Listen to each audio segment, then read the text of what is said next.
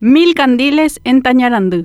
Por segundo año consecutivo, Tañarandú, en San Ignacio Misiones, se quedó sin el bullicio de las miles de personas que se agolpan a la barraca para participar de un espectáculo artístico de inspiración religiosa, ese que evoca el encuentro de la Virgen de la Dolorosa con el Cristo crucificado en Viernes Santo.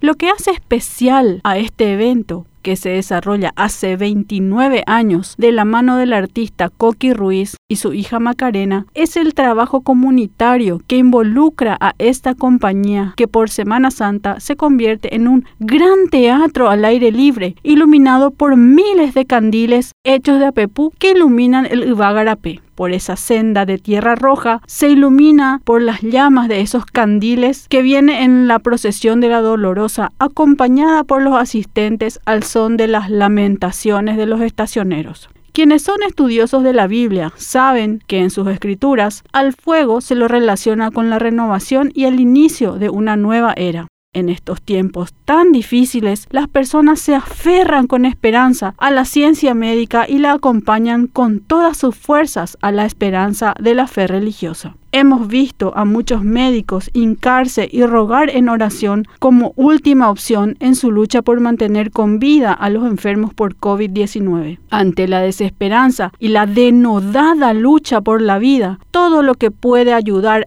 es bienvenido. Hasta los ateos tienen a su dios Monesbol. Y cuando pese a todo devino la muerte de un familiar y nos rendimos ante la evidencia de que los esfuerzos fueron insuficientes, nos refugiamos en la satisfacción de haberlo dado todo. No queda más que aceptarlo y recordar con alegría el paso de nuestros seres queridos por nuestras vidas.